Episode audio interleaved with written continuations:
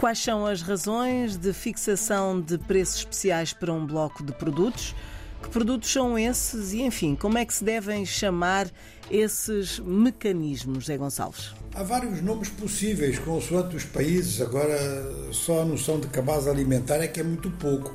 As pessoas não vivem só eh, de alimentação. E justamente a, composição desse bloco de produtos que estão sujeitos a preços especiais eh, é uma discussão que tem muito a ver com justiça social, porque realmente os desequilíbrios que há dentro das várias sociedades podem ser eh, não resolvidos dessa forma, mas ter realmente a chamada mitigação muito acentuada se houver preços diferenciados. Portanto, há produtos que são de grande consumo e que, por essa razão, incidem muito mais na taxa de inflação e, por outro lado, incidem muito mais eh, nos orçamentos familiares eh, mais modestos. É claro que generalizar eh, um conjunto de produtos, seja para que consumidor for, vai favorecer os mais ricos, que vão pagar, no fundo, a mesma coisa que pagam os mais pobres.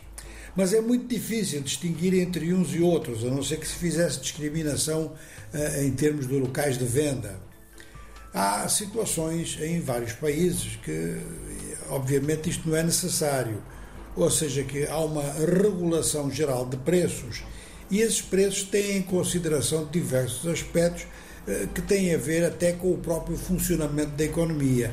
Não deixar subir preços de alto consumo, porque isso, naturalmente, que afeta a taxa de inflação e a taxa de inflação, essa é má para todos.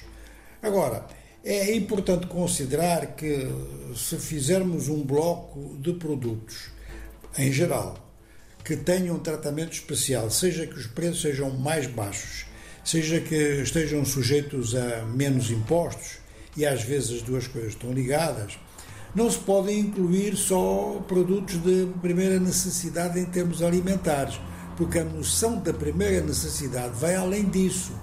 Ela vai até material escolar e vai até remédios, medicamentos ou mesmo, ou mesmo tratamentos de emergência.